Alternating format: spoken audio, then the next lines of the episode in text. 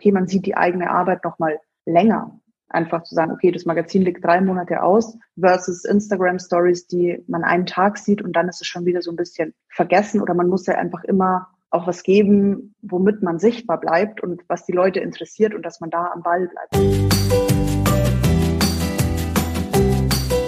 Herzlich willkommen zu einer neuen Folge von meinem Podcast PR Karussell, der Podcast für Public Relations und Co. Es geht um alles, was zu der Welt der Public Relations dazugehört. Und die ist so bunt wie ein Karussell auf der Kirmes. Und es geht genauso auf und ab. Mein Name ist Henrike Redeker und ich bin PR-Expertin, Mentorin und systemische Coach. In meinem Podcast möchte ich über PR-Vorurteile aufklären und erklären, was gute PR ausmacht. Ich wünsche dir ganz viel Spaß mit der neuen Folge.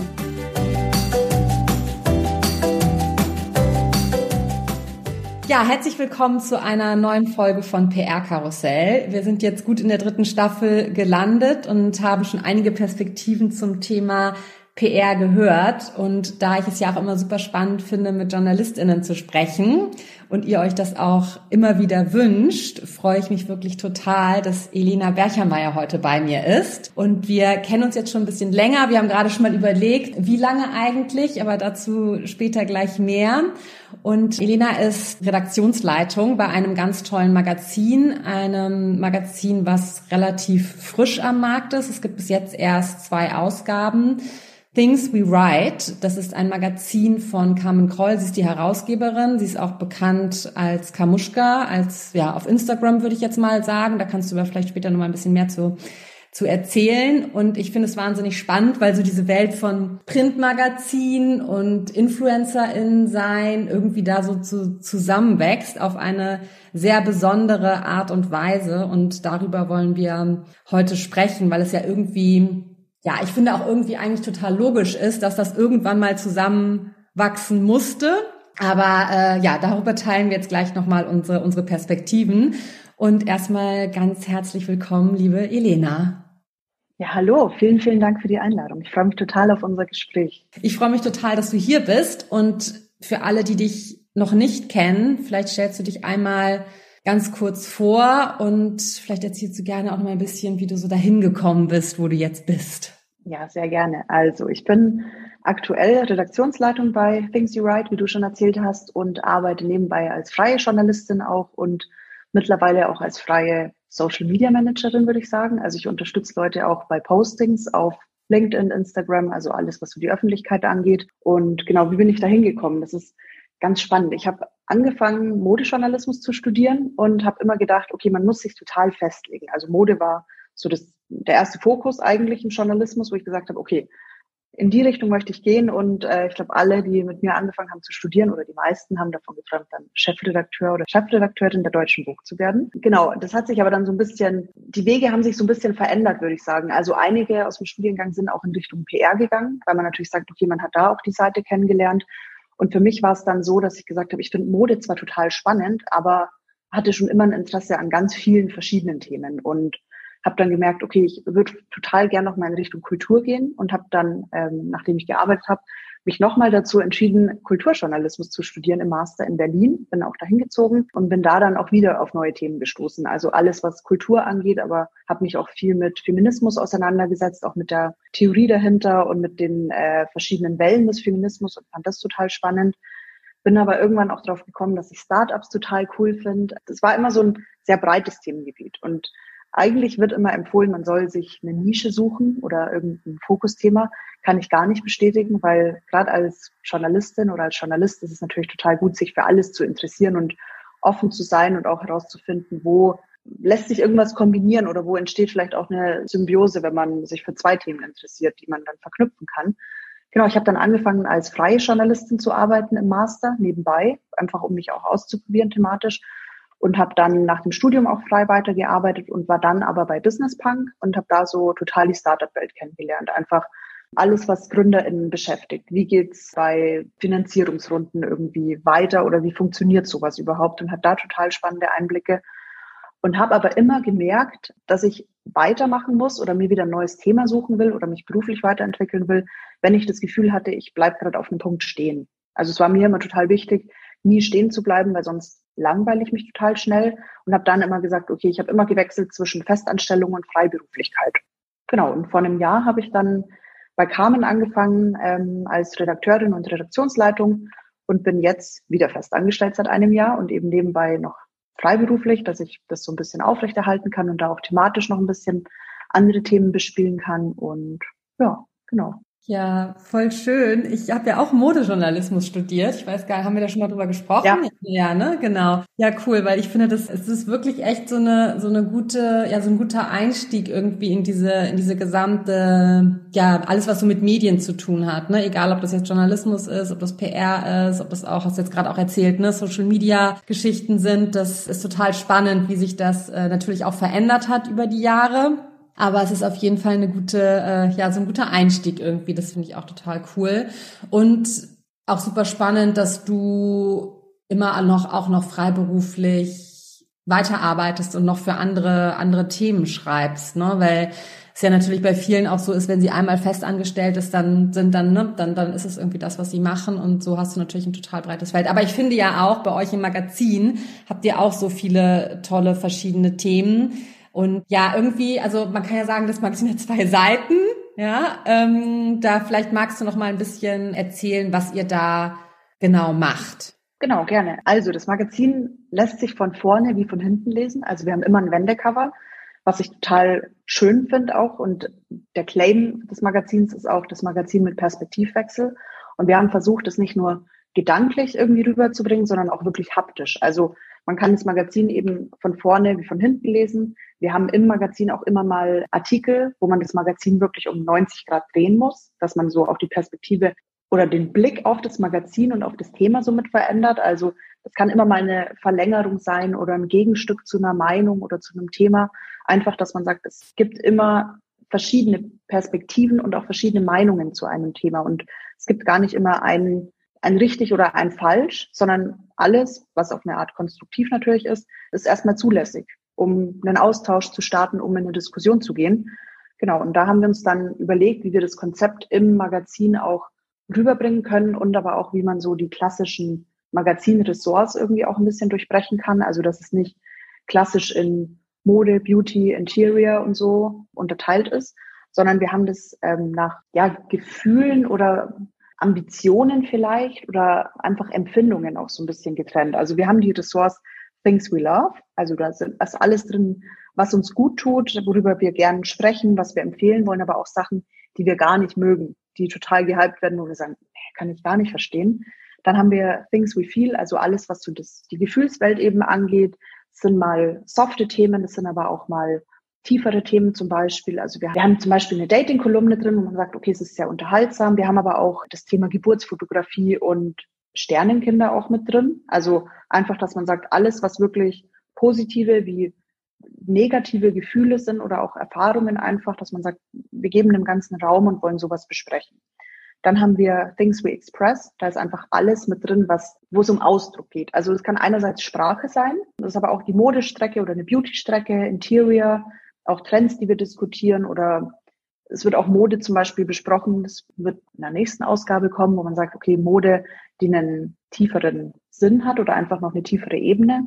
Genau, dann haben wir Things We Achieve, also alles, was rund um New Work, berufliche Ambitionen geht, aber auch Freundschaften zum Beispiel oder das Thema Coaching, also alles, was ich erreichen will, womit ich mich wohlfühlen kann oder wovon ich mich verabschieden kann. Und dann im Wendeteil haben wir Things and Thoughts, also alles, was nochmal so ein bisschen mehr den Universumsgedanken unterstützt, den Carmen so für sich selber auch sehr verfolgt und was ja auch sehr wichtig war, im Magazin auch nochmal wieder zu spiegeln, wo man sagt, es geht immer um die Coverperson, die hat ein eigenes Kapitel, also es wird ein sehr großes Porträt über die Person geschrieben. Es gibt Fotos von der Person, wo wir ein Shooting dafür machen. Genau, und es geht aber auch um Wunschgedanken, es geht um den Kummerkasten, den Carmen auf Instagram auch seit sehr langer Zeit macht, der da quasi auch stattfindet. Also alles, was so ein bisschen ja, sich so ein bisschen abgrenzt von den anderen Themen. Genau. Ja, ich finde es ganz schön. Ich habe jetzt die ersten zwei Ausgaben schon schon gesehen und ähm, fand es da ganz toll, dass bei euch auch viel um den Menschen geht, ne? Also um die Geschichte. Also klar, ihr habt natürlich auch Produkte drin und so. Das finde ich ist auch wichtig, ja, weil es auch eine super Inspiration äh, immer ist. Aber es geht halt ganz viel ganz viel um ja um die Geschichten und um also oder um die Geschichten hinter den hinter den Menschen, ne? Und man lernt so auch ja auch Menschen auch natürlich nochmal besser kennen. Und was ich auch schön finde, ist, dass es nicht immer oder dass es viele sind, die man vielleicht auch noch gar nicht so kennt, ne? Ja, die dann irgendwie nach vorne treten. Das finde ich total schön. Und was du eben nochmal gesagt hast mit den Perspektiven, das äh, muss man sich echt mal anschauen, weil es ist wirklich, wirklich toll gemacht und man muss da wirklich reintauchen, finde ich, ne? Um, wenn man das mal so dreht, ja, weil am Anfang denkt man sich so, hä, ja, ach gut, dann weiß ich jetzt auch nicht, was ich damit soll, so ungefähr, ne? Aber wenn man es dann einmal raus hat, dann ist es schon, ja, auch so für sich selbst einmal diese Frage zu stellen, was passiert, wenn ich so ein Magazin drehe, ne? Wie, ähm, dann habe ich ja nochmal eine viel größere Fläche, die ich mir angucken kann. Und das finde ich ganz toll, immer dazu angehalten zu werden, so diesen, diesen Perspektivwechsel auch zu machen und resoniert natürlich mit mir. Ich bin ja auch Coach, ja, da mache ich das auch täglich. Deswegen finde ich das total schön. Was würdest du denn sagen, was sind so die, jetzt hast du gerade schon mal so ein paar Themen aufgezählt, aber was sind so, so, so Themen, die euch so ganz besonders wichtig sind? Also ich glaube, ganz grob gesagt, alles, was zwischenmenschlich stattfindet. Also mhm. sowohl die eigenen Emotionen als auch Emotionen von anderen Personen. Wie gehe ich damit um zum Beispiel? Oder auch Freundschaften oder eben auch beim Coaching, so dass man sagt, es wird sehr viel Raum eingerichtet für alles, was so die Gefühlswelt angeht.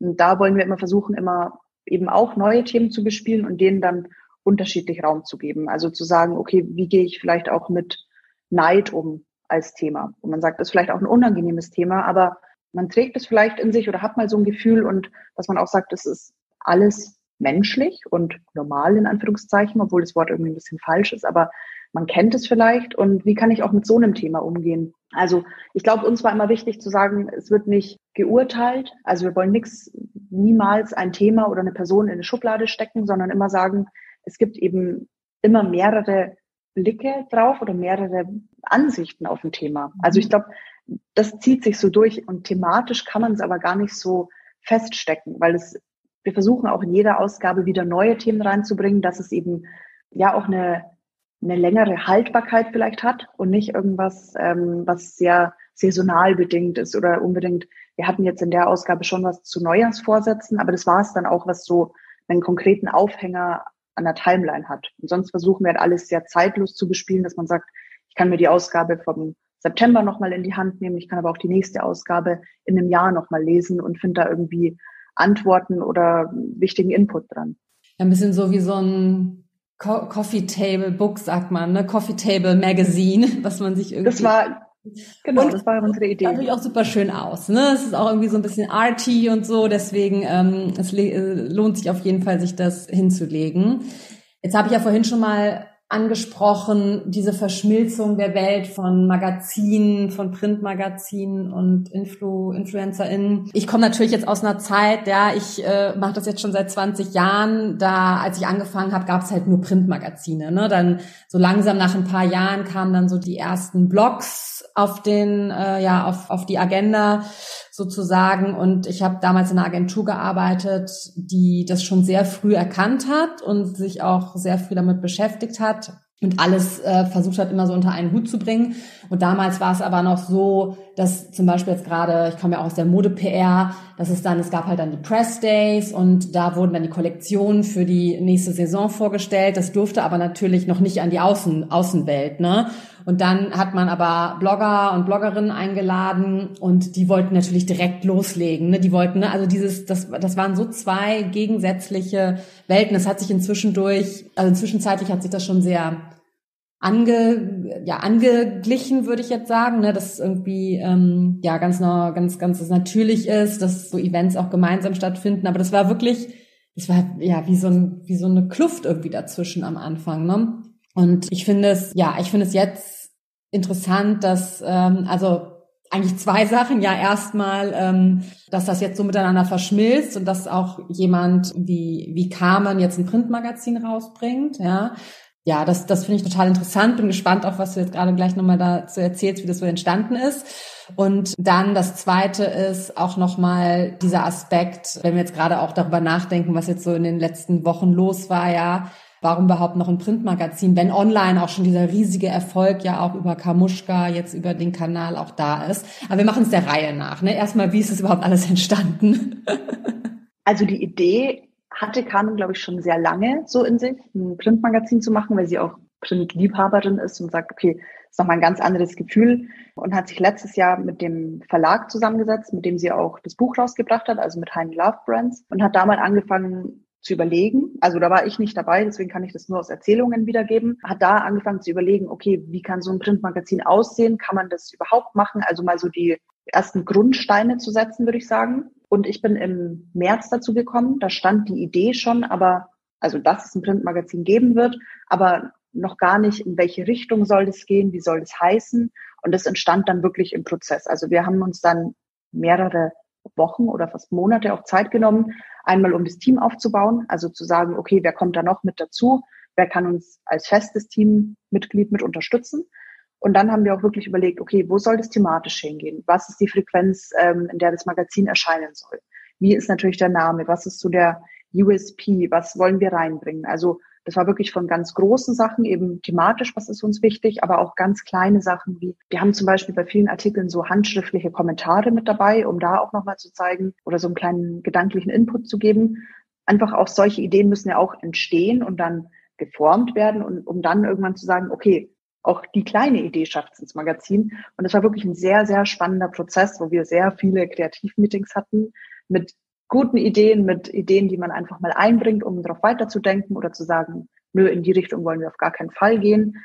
Und so ist es dann entstanden. Und ich glaube, so richtig angef oder konkret angefangen zu arbeiten haben wir dann, glaube ich, erst im Sommer. Also an dem ersten Magazin, so wie das dann war mit den Artikeln, mit den Shootings, dass wir so die, in die konkrete Planung gehen für Ausgabe eins und sagen, okay, welche Themen kommen rein, mit welchen Personen wollen wir arbeiten, das war natürlich auch nochmal ein ganz großer Punkt, welche freien AutorInnen wir mit reinnehmen wollen, mit wem wollen wir arbeiten, welche Möglichkeiten haben wir überhaupt auch oder auch so das Grafikteam aufzustellen und zu sagen, okay, wer kann die ganze Gestaltung übernehmen. Genau, und es war eigentlich schon ein sehr langer Prozess und die erste Ausgabe ist dann am 30.09. erschienen. Also ich glaube, es war fast ein Jahr, wo man nur an dem Magazin quasi im Hintergrund gearbeitet hat. Ja, Wahnsinn, wie lange das dauert, bis sowas. Total. Ja, ja. Aber ja, also ich kann es mir auch total vorstellen. Ich meine, du warst ja dann bei der ganzen Entwicklung auch mit dabei, ne, was ja auch total spannend ähm, ist, finde ich. Aber also ich kenne es ja auch nochmal so von der anderen Seite, ne, jetzt ähm, von der aus der PR-Sicht da ist, ja auch mal was, was total langfristig gedacht werden muss. Nur eine Geschichte, das dauert einfach, bis die auch entsteht. Ne? Und wenn ich dann nochmal überlege, okay, ihr seid ja nochmal die andere Seite, ne? ihr müsst euch ja erstmal das ganze Gerüst auch nochmal überlegen und dann guckt ihr, welche, also was da mit reinpasst. Ne? Jetzt habe ich gerade schon mal gesagt, noch mal noch ein Printmagazin auf dem Markt. Ne? Was, also was, was sagt ihr dann? Warum braucht es, äh, warum braucht es das Printmagazin gerade auch vor dem Hintergrund, dass ja, dass die Herausgeberin so so total aus dem Online-Bereich kommt. Und vielleicht kannst du auch mal ein bisschen dazu erzählen. Team hast du jetzt ja gerade schon gesagt, aber vielleicht auch nochmal, welche Finanzierung dahinter steht.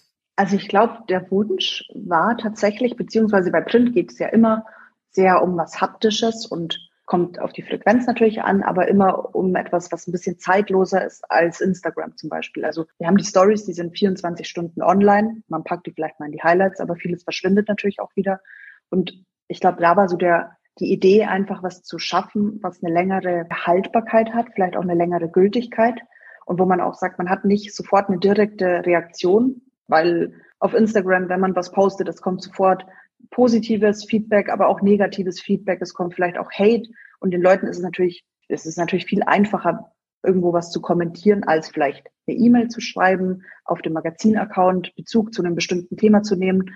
Also da war natürlich der Wunsch, zu sagen, okay, wir schaffen irgendwas, wofür man sich auch Zeit nimmt, wo man so die eigenen Gedanken auch nochmal reflektiert und dann vielleicht erst so den, dem Impuls nachgeht, um Feedback zu geben. Und ich muss auch sagen, wir haben durchweg positives Feedback. Also es ist natürlich auch sehr viel konstruktiv dabei, einfach Feedback, wie Themen besprochen werden, ähm, wie man Themen angeht oder auch von der von der Haptik zum Beispiel oder von der Farbigkeit einfach, dass man sagt, okay, Thema Barrierefreiheit, wie muss der Kontrast sein, um das barrierefrei zu gestalten, das Magazin. Da kommt sehr viel gute Input und auch sehr viel ja, konstruktiv.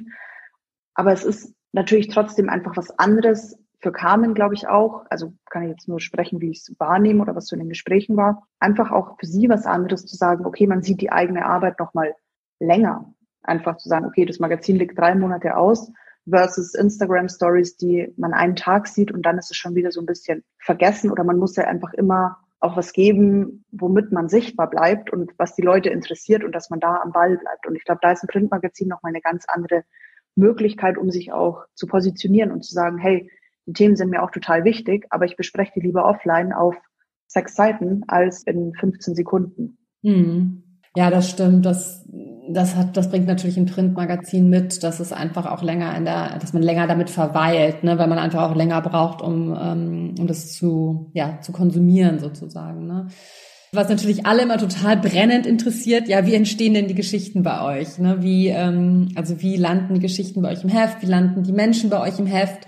Und was braucht es, um bei euch mit dabei zu sein? Also ich glaube, es ist immer gut und da wird Mut auch immer belohnt, wenn man proaktiv quasi auf uns zugeht und entweder als Autorin sagt, hey, ich würde voll gern für euch schreiben, da vielleicht auch schon mit einer konkreten Idee, aber auch von PR-Seite zu sagen, hey, ich habe ein Thema, das passt perfekt zu euch. Also sich auch zu überlegen, wie ist das Magazin, welches Thema passt dazu, welche Person passt vielleicht auch dazu und schon so ein bisschen vom Storytelling zu überlegen, welche Geschichte könnte spannend sein. Natürlich ist es unsere Aufgabe so, von Seiten der JournalistInnen zu sagen, okay, wir formen die Geschichte und überlegen uns dann natürlich den Schwerpunkt und so. Aber es ist schon einfacher, wenn man so ein paar konkrete Aufhänger hat oder auch die nächste Ausgabe erscheint im April, wenn man da auch sagt, hey, wir haben News, im April passiert XY, deswegen könnte das für euch total relevant sein. Also einfach sich so ein bisschen zu überlegen, warum passt es genau zu dem Magazin? Also manche schicken Themenvorschläge, die einerseits sehr lose sind, wo man sagt, okay, ich kann mir selber nichts darunter vorstellen. Deswegen mache ich es auch bei den AutorInnen zum Beispiel so, dass ich immer die Vorgabe gebe, wir brauchen einen sehr konkreten Pitch. Wir brauchen einen Arbeitstitel, wir brauchen einen Teaser dazu. Mit wem sprichst du? Warum? Wie lang ist der Text? Einfach, um da wirklich ein Gefühl zu bekommen und nicht nochmal fünf Nachfragen zu stellen. Und so finde ich es auch von PR-Seite total interessant, lieber schon eine Idee zu bekommen, warum das passen könnte, als zu sagen, hey, ich habe Produkt X oder Person Y, mach was draus. Dann ist es natürlich nochmal ganz anders, da in die Recherche zu gehen und zu sagen, okay, welche Informationen gibt's schon und welche Informationen kann ich vielleicht noch gar nicht haben, weil die News erst im April gedroppt werden. Ja, Du sprichst mir total aus dem Herzen natürlich, ja, weil das immer das ist, was ich auch, was ich auch in meinen Workshops und in meinen PR-Sprechstunden weitergebe. Also erstmal das Thema, sich das Magazin oder das Medium, in das man möchte, genau anzuschauen und zu wissen, was da, was da eigentlich, ja, was da eigentlich passiert, ne?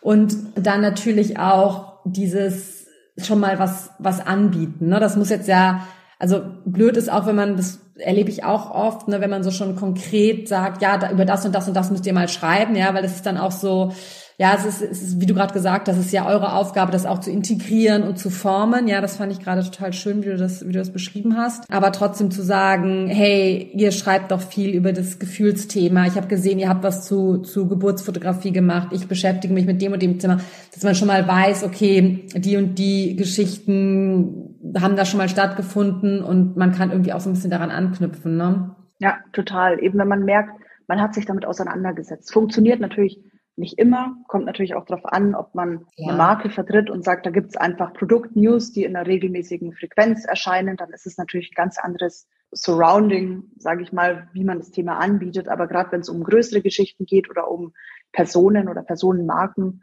dann ist es schon für uns auch ein bisschen schöner, wenn man sagt, okay, wir bekommen nicht eine 0815 Mitteilung und müssen uns dann irgendwie alles nochmal ja, zusammensuchen oder auch erst rausfinden, was macht die Person eigentlich genau. Also manche Nachrichten oder Inhalte sind halt teilweise auch sehr kryptisch. Und das macht es dann natürlich auch nochmal schwieriger zu sagen, okay, und welche Berechtigung, so in Anführungszeichen, hat das Thema denn bei uns zu erscheinen? Ja, super, äh, super interessant, dass du das jetzt auch gerade nochmal noch mal genauso auf, aufgreifst. Ähm, spielt mir natürlich auch total in die Karten, klar. Genau, aber jetzt haben wir noch mal jetzt, mich würde doch trotzdem noch mal interessieren, was die Finanzierung angeht, wenn du da was zu sagen könntest. Also natürlich, anfangs finanziert sich das Magazin über Carmens finanziellen Input, aber das Ziel ist natürlich, sich irgendwann über Anzeigen zu finanzieren oder auch Möglichkeiten zu finden, neue Finanzierungsmöglichkeiten vielleicht auch oder ja, da neue Ideen auch zu schaffen, wie sich auch so das Printmagazin weiterentwickeln kann und da natürlich auch die Werbemöglichkeiten, sage ich mal, glaube ich, ist generell ein großer Punkt, den ich gerade viel diskutiere, wie sich so die Finanzierungen in der Printbranche weiterentwickeln können. Aber ich bin nicht so involviert in das Thema, weil ich mehr redaktionell tatsächlich arbeite. Also habe auch keine Anzeigenpreise, aber kann gerne einen Kontakt herstellen, wenn es für jemanden interessant ist, sodass man mal das Media Kit rausgibt, um dann Gefühl dafür zu bekommen oder Kontakte herzustellen. Ja, total gut. Ich glaube auch, dass sich die Modelle auch auch in Zukunft noch mehr verändern werden, ne? dass, dass es da einfach auch noch mal experimenteller einfach werden kann. Ne? Ja, vor allem vor dem Hintergrund, dass natürlich die Werbegelder durch Content CreatorInnen noch mal ganz anders verteilt werden. Also ja, es ist natürlich ja. immer auch eine Frage, da hat sich alles weiterentwickelt, die Finanzierungen, das muss sich im Journalismus genauso weiterentwickeln auf eine Art, so dass es einerseits unabhängig bleiben kann, aber auf der anderen Seite, dass man trotzdem überlegt, okay, wie kann ich, ja, wie kann ich mich da auch so ein bisschen annähern oder eben vielleicht ein bisschen innovativer denken? Ja, finde ich, äh, finde ich total richtig, ne? Also bin ich total bei dir und das ist ja auch was, was, was jetzt gerade von PR-Seite, was ich eben auch immer versuche mit, mit reinzugeben. Ich muss halt mal gucken, auch mit wem man irgendwie spricht. Ne? Klar, wenn das jetzt große Verlage sind, dann ist es meistens so die, das, das Thema Anzeigen. Aber da gibt es auch die Möglichkeit, irgendwie bei Events mit dabei zu sein und so zusammen irgendwie was oder was gemeinsam auf die, auf die Beine zu stellen, ne? Und zu gucken, wie man sich da irgendwie gegenseitig auch unterstützen kann und dann auch das Projekt oder das, das Medium und aber auch das Produkt gemeinsam irgendwie befruchten kann. Das finde ich auf jeden Fall ja. auch total gut. Wir haben jetzt ganz schön lange geredet, kommt mir gar nicht so vor.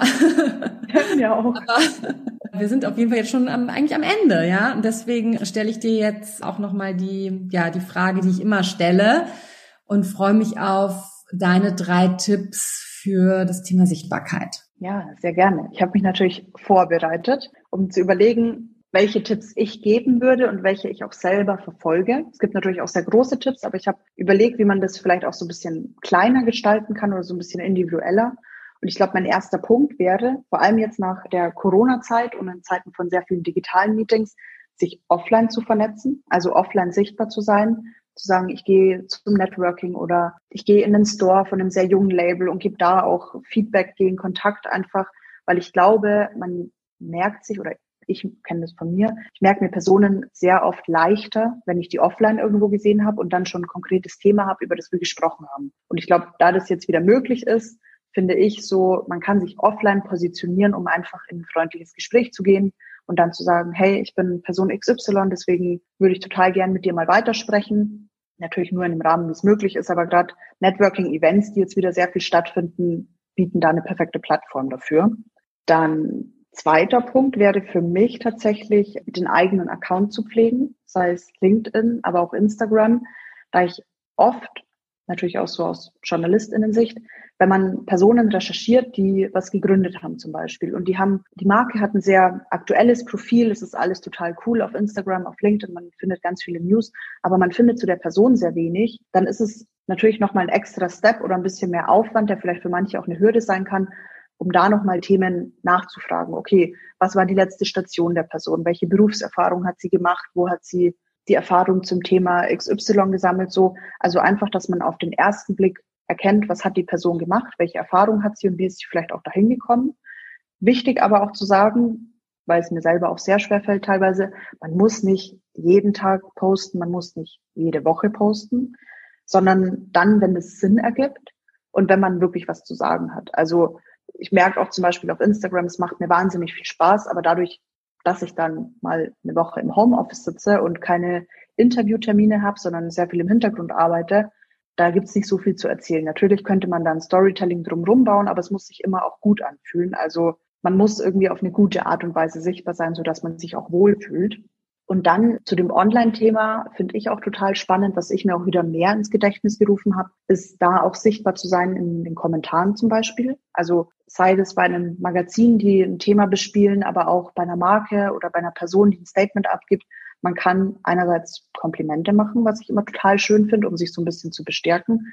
Oder man kann in den Kommentaren auch in eine Diskussion gehen, um zu sagen, hey, ich habe die und die Meinung dazu oder ich habe den Gedanken dazu, um sowas zu teilen. Da kann man auch nochmal viel mehr in den Austausch gehen und dann auch merken, ah, okay, die Person beschäftigt sich auch mit dem Thema. Wenn ich jetzt mal ein Interview führen will zu dem Thema, kann ich die auch anfragen, weil dann habe ich die auch mehr auf dem Schirm, weil ich natürlich weiß, okay, die gibt da sehr fundiertes Wissen dazu ab oder hat sehr gute Meinungen dazu oder ist sehr reflektiert und das finde ich total spannend, weil es natürlich für die CreatorInnen oder Personen, die halt was posten, einerseits ein total schönes Feedback ist, einen Kommentar zu bekommen, aber auch für die Leute, die sich da so, ja, auch in der Diskussion irgendwie bewegen, ist es natürlich auch total spannend, da sichtbar zu sein und Gedanken zu teilen. Ja, auch dieses nicht immer nur senden, sondern auch empfangen und in den Austausch gehen. Ne? Das, das finde ich auch total wichtig. Ja, mega cool. Vielen Dank für, für, deine, für deine drei Tipps. Fand ich jetzt total schön. Das ist so richtig hands-on. Das kann man irgendwie heute schon umsetzen. Das ist, das ist wirklich toll. Und ähm, willst du noch irgendwas loswerden? Wann kommt das Magazin, das nächste? Du hast es, glaube ich, schon gesagt, ne? Die nächste Ausgabe erscheint am 6. April. Und wir haben wieder sehr viele Themen mit dabei und haben natürlich auch wieder das Feedback von den LeserInnen mit eingearbeitet, zu sagen, okay, welche Themen bespielen wir, was können wir Neues machen. Genau, also da freuen wir uns auch immer über konstruktives Feedback und Input. Sehr schön. Dann, ähm, wir packen auf jeden Fall alle eure Links in die Show Notes, dass man ähm, euch findet und vor allem dich auch findet. Ne? Und dann danke ich dir sehr für deine Zeit und das tolle Gespräch und ja, bis ganz bald. Ja, vielen, vielen Dank. Vielen Dank für die tollen Fragen. Ciao. Tschüss. Das war's auch schon wieder mit einer Folge von PR Karussell, der Podcast für Public Relations und Co.